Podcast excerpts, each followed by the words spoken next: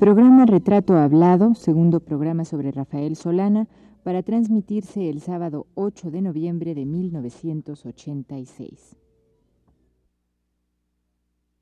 Radio UNAM presenta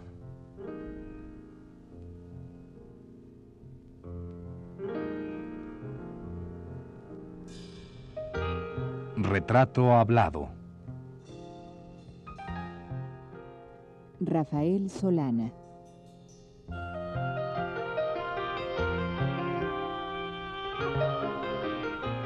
Un reportaje a cargo de Elvira García.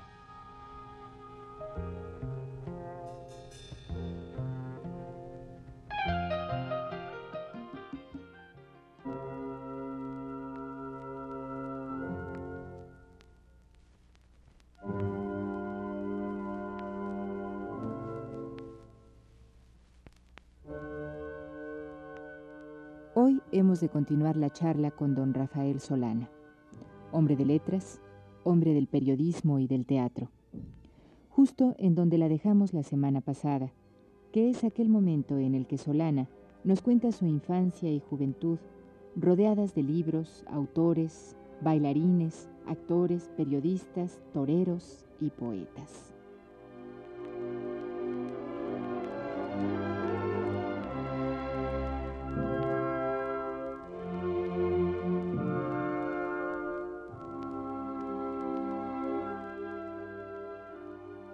Maestro, ¿y el teatro? ¿Cómo, cómo entra usted al teatro? Exactamente del mismo modo que, a los toros. Esos periodiquitos que le digo que hacía mi padre tenían su sección de teatro. Entonces, a la altura del año de 1930, comencé yo a ir a los teatros, no nada más como espectador de la mano de mi padre, sino para hacer notas en los periódicos. Empecé a hacer la, la crítica. Como espectador ya iba yo eh, todas las tardes de los domingos, después de los toros, porque los toros eh, fue un espectáculo que no me perdí en 50 años ni uno solo. Después nos íbamos al Teatro Ideal, que era uno de los dos únicos que funcionaban en la Ciudad de México. Teníamos ya una platea fija, que era la número 10 en el Teatro Ideal, en la función de las 7 de la noche de los domingos. Y en la 8, este es un caso curioso, estaba siempre el presidente de la República, que era don Emilio Portes Gil, con su esposa doña Carmelita García y con su hija Rosalvita, que era una, una niña. Como los teatros en aquel tiempo estrenaban cada semana una obra diferente, podía el abonado, digamos que éramos nosotros, ir todas las semanas sin falta al teatro. El presidente de la República, a pesar de que eran tiempos de guerra, la guerra cristera, salía en medio del público saludando eh, a un lado y a otro con la mano. Se subía en un coche que lo estaba esperando, donde no iba más que el chofer, un viejecito, y se marchaba. Ni el himno nacional, ni guaruras, ni empujones, ni nada. Era una cosa que contrastaba mucho con lo que llegó a ser posteriormente el presidente de la República, que es casi un, un dios mongolo, un monarca chino, una cosa eh, muy rara y muy complicada.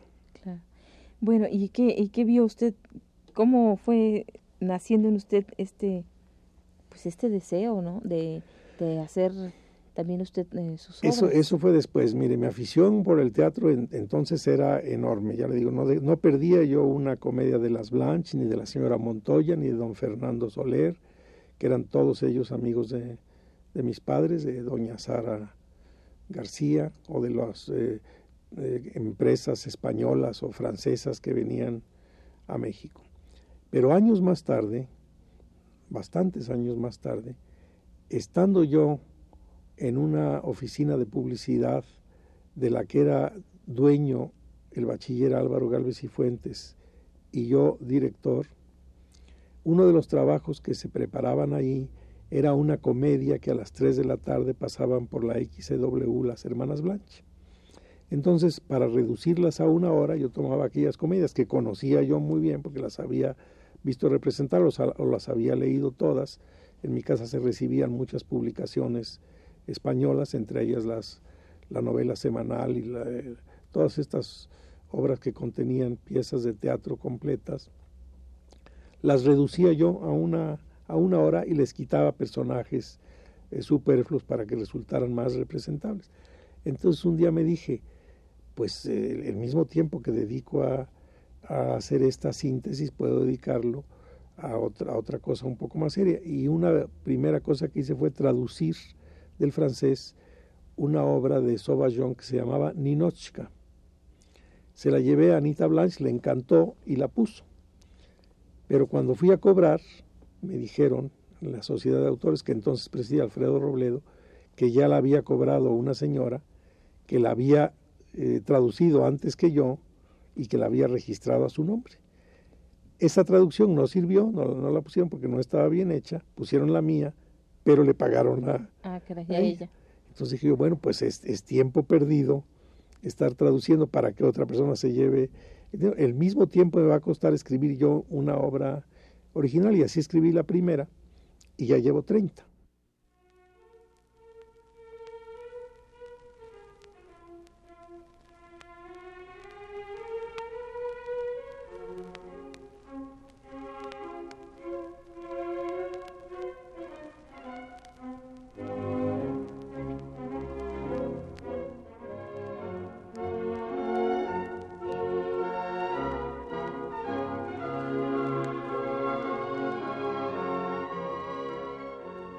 Rodolfo escribió José Emilio Pacheco, el teatro era el mundo, el mundo era un teatro y todo lo demás, batalla y diálogo. Para Rafael Solana, el teatro es parte de su mundo, pero antes, muy antes del teatro, está para él el periodismo.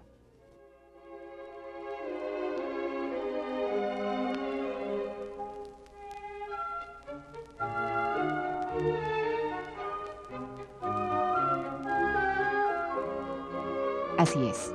Solana, según él mismo ha confesado, antes de cualquier otro título, prefiere merecer el de periodista, profesión que ha ejercido propiamente desde la niñez, cuando jugaba a ser un periodiquito en una hoja, hasta hoy que sigue escribiendo crítica de teatro y artículos. Así las cosas, Rafael Solana tiene en el medio periodístico más de 60 años.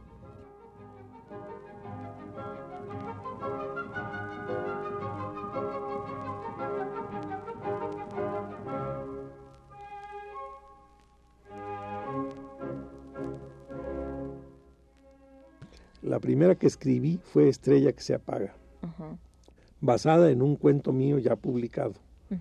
Es decir, e, esta vez no tuve que inventar una acción, sino nada más que dialogarla. fue una especie de ejercicio. Sin embargo, cuando ya la iban a ensayar, terminé otra y la, llevé y prefirieron esa otra para estrenarla en el Teatro Colón, donde se estrenó el año de, ¿qué sería? 52, yo creo se llamó Las Islas de Oro. Esa sí fue directamente pensada para el teatro. Oiga, maestro, pues es que realmente yo, eh, ahorita que estoy escuchando todo esta, este relato suyo de cómo se introduce al teatro, en realidad como que una cosa lo lleva a otro, a otra, de una manera tan natural que, que realmente no es necesario estar así forzando cosas, ¿no? Si el periodismo lo lleva a los toros, por ejemplo, también. Sí. Eh, los toros lo llevan al teatro en la tarde. La pequeña biblioteca de mis padres me lleva a, la amplia biblioteca que hoy tengo, de más de 15 mil ejemplares, y a, las, a leerme bibliotecas enteras. Me leí la de, la de la secundaria 3 íntegra. No me diga. Y debe usted tener una biblioteca impresionante. ¿Con cuántos ejemplares tiene usted? Pues tengo 15 mil, sí. ¿Y teatro básicamente? O, no, de, de, todo y, y, en cinco o seis idiomas, porque eso sí, desde muy joven me gustó aprender idiomas. El primer idioma extranjero que aprendí fue el alemán, el segundo el francés, el tercero el italiano, porque no le prestaba yo atención al inglés, pensando que donde se necesitara alguien que hablara inglés salían a la calle y al primero que llamaran lo hablaría, que era un, un idioma muy común. Sin embargo, se da la coincidencia curiosa de que el primer trabajo pagado que tuve fue de traductor del inglés. Qué curioso. ¿Usted que En la United Press, sí. ¿Y los idiomas los fue estudiando así por pura gusto? Por, no, por, por, gusto nada más, para, para darme la satisfacción de leer a los grandes autores en sus idiomas originales. Satisfacción que no he tenido con respecto al, al latín, ni al griego, ni al ruso.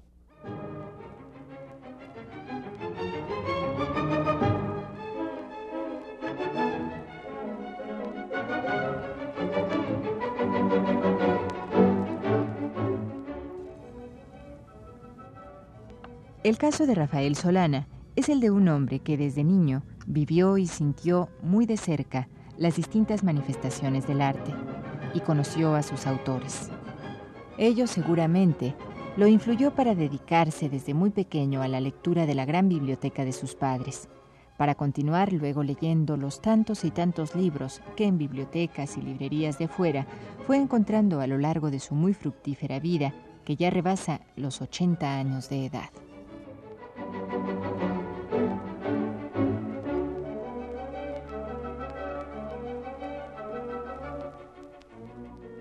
Oiga, maestro, ¿cuál fue la obra que más le impresionó? La primera obra que, le hizo decidir, bueno, pues, porque bueno, usted dice que decidió hacer una obra de teatro después de haber hecho estos intentos de traducción, etcétera.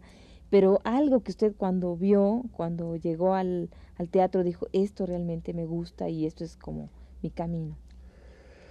Yo leí mucho íntegro a Shakespeare, desde luego, interesándome mucho también sus comedias, porque casi toda la gente se fija en sus tragedias principalmente. Y mi adoración fue Molière. He tenido el, gusto de escribir los prólogos de algunos libros de, Molière y, lo he estudiado con mucho, con mucho cariño. Y me parece que es el maestro a quien yo quisiera parecerme. A veces me pregunto qué obra de las que de las que existen me habría gustado ser, yo el autor me habría gustado firmar. Y fíjese cuál, me resulta. Me habría gustado ser el autor del libreto de la ópera El murciélago. Ese es el tipo de trabajo lleno de gracia, de ligereza, de hasta de frivolidad, si usted quiere, de superficialidad, que a mí me, me llenaría. Nunca comulgué, por ejemplo, con, otro gran compañero mío de la escuela secundaria, que también jugábamos en, la calle a torear, que fue Pepe Revueltas.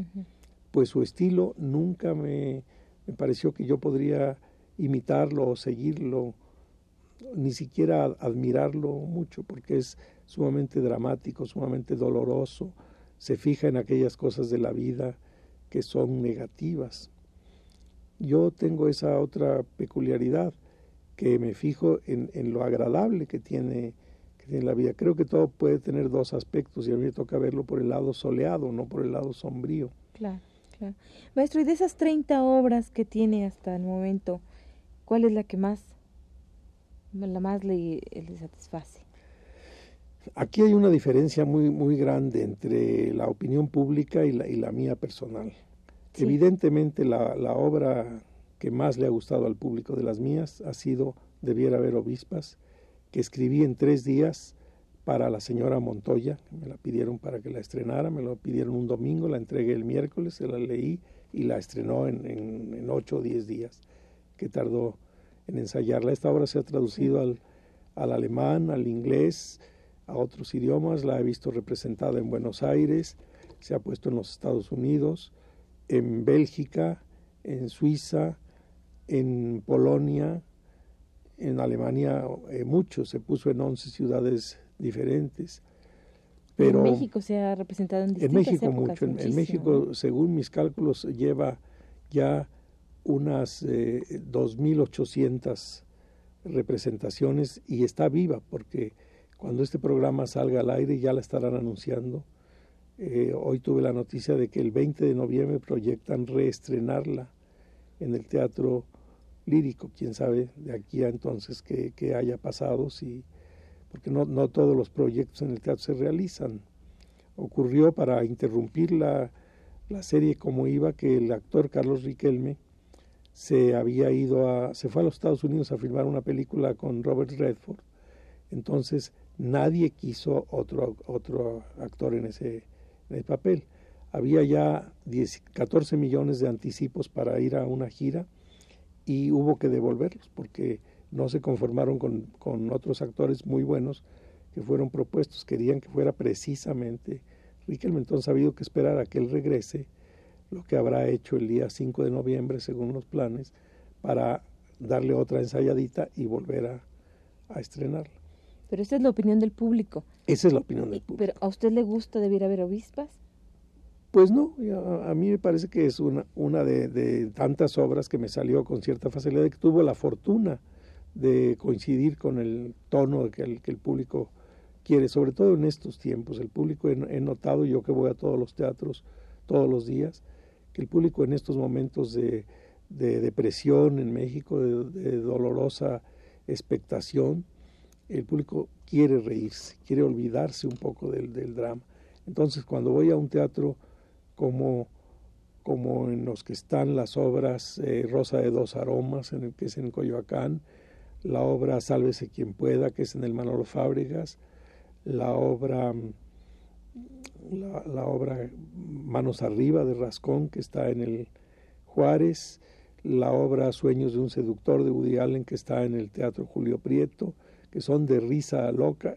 el público las prefiere, sobre todo llena los teatros, la sostiene muchas representaciones y cuando se trata de obras angustiosas, dolorosas, aunque representen la realidad y traten problemas muy importantes del mundo y todo eso, el público como que les hace ascos. Como que prefiere no pensar también en el teatro, en esas dos horas de, de solaz, en lo que piensa ya las otras 22 horas del día.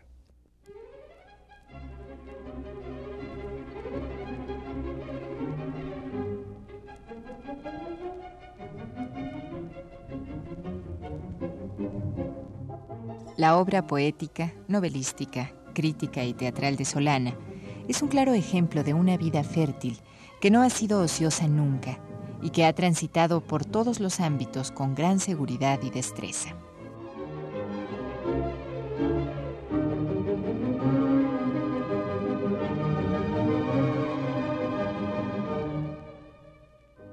El teatro que causa risa y, divierte, está un poco ninguneado, ¿no? Y, yo no Hay veo quien por lo qué, considera... porque a veces está muy, es generalmente está bien actuado, bien hecho, ¿no? Es cierto, hay quien lo considera frívolo, quien cree que, que todo el arte, no solamente el teatro, sino el arte es para señalar errores, para acusar, para eh, indicar con índice de fuego, es una frase hecha, las terribles condiciones de nuestra época, las desigualdades, las incomprensiones, pues, no es, no es cierto. Eh, autores como Aristófanes, que es francamente cómico, es el maestro de todos los cómicos, han vivido 25 siglos, y otros como Molière y como Lope de Vega y como Tirso de Molina y como Juan Ruiz de Alarcón, a través de los siglos siguen siendo gustados y reídos y gozados. Claro. Tiene que ver mucho con la dirección, la actuación, toda la puesta en escena, ¿no? Ah, todo. Si está dignamente eso, hecha, sí. Eh, también una obra dramática mal puesta, pues realmente no vale la pena, ¿no?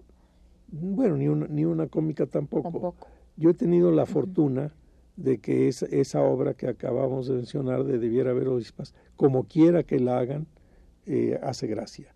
La han hecho desde en, los conventos, las, las, monjas, hasta en países socialistas como Polonia y, y la Alemania democrática y le han encontrado sesgos diferentes en todas partes y nunca eh, les ha chocado por mal hecha que esté, por, por torpes o principiantes que sean los, los actores o el director, la obra se ha, se ha defendido y se ha sostenido. Pero lo normal es que abrillante mucho una obra, una buena dirección y unas buenas actuaciones y una escenografía buena y todo. Y también he tenido la suerte de que esta misma obra y otras mías tengan actuaciones eminentes. Inclusive muchos artistas han sido premiados por actuaciones en obras, en obras mías. En Buenos Aires lo fue eh, el actor Raúl Ramírez, que, hizo un papel en Debiera haber obispas. Aquí Virginia Manzano, una de las últimas obras que hizo y que le valió el premio de la mejor actriz del año, fue en una obra mía que se llama Pudo haber sucedido en Verona, que es una de las que yo prefiero en lo personal.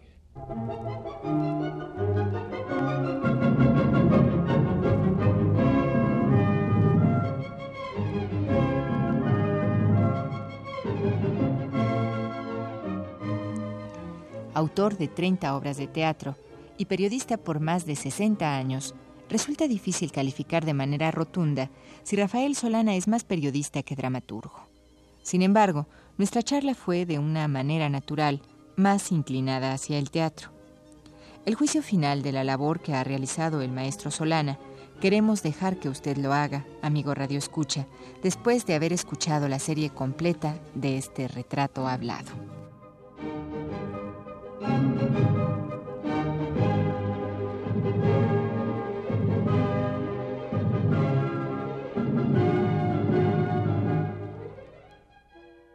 Bueno, hablábamos de eso, de la diferencia entre las que prefiere el público y las que usted, autor, prefiere realmente que se conoce bien a fondo y dónde le falló y dónde la hizo muy bien. Sin embargo, yo pienso que esta opinión personal acerca de unas obras está contaminada en los autores por impresiones eh, sentimentales, personales, porque les traen recuerdos, porque les resolvieron problemas y que el público no lo advierte todo, todo esto.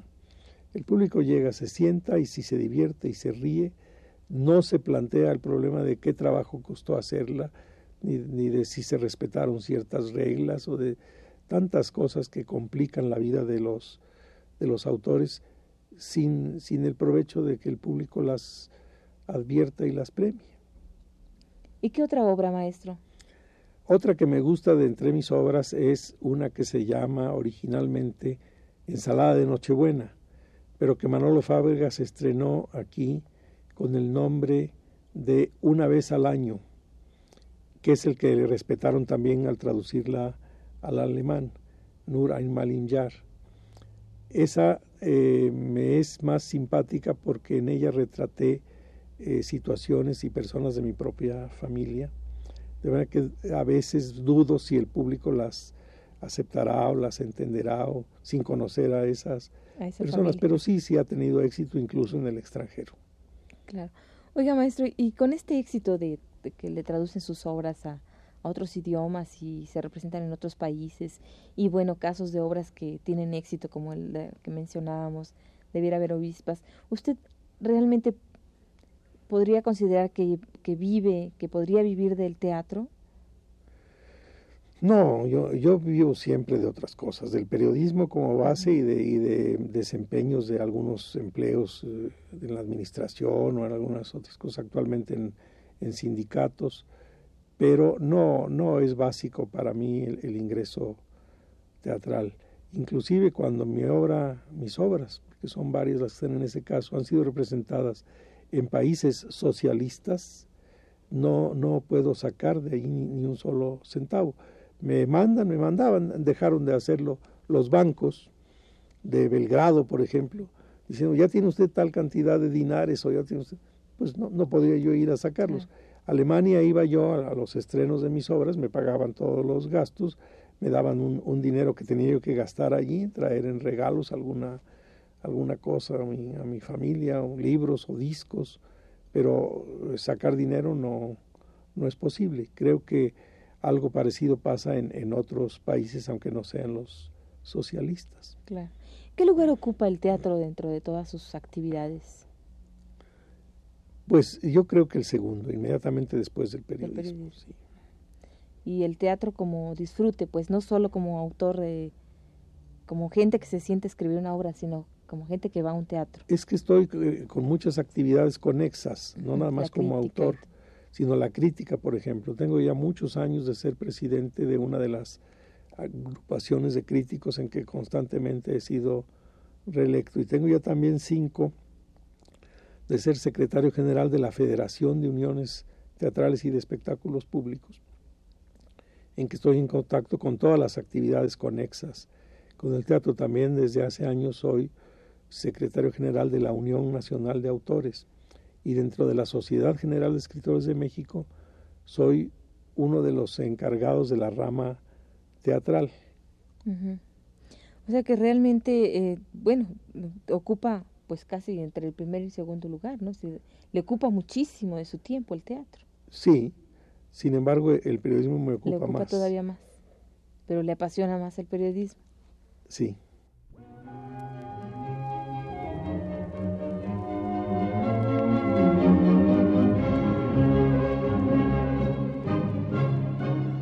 Esta fue la segunda parte de la serie dedicada al periodista y dramaturgo mexicano Rafael Solana. Le invitamos a escuchar la tercera el próximo sábado a las 17 horas. Gracias por su atención.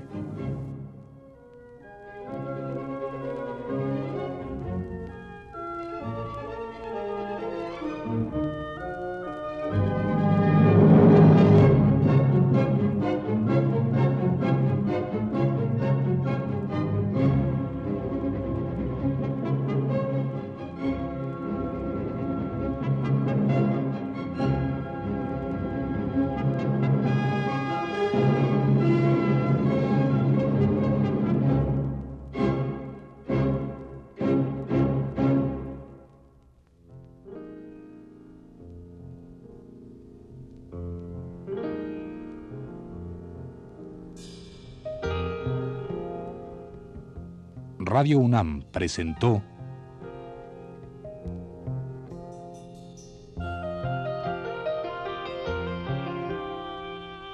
Retrato Hablado. Rafael Solana.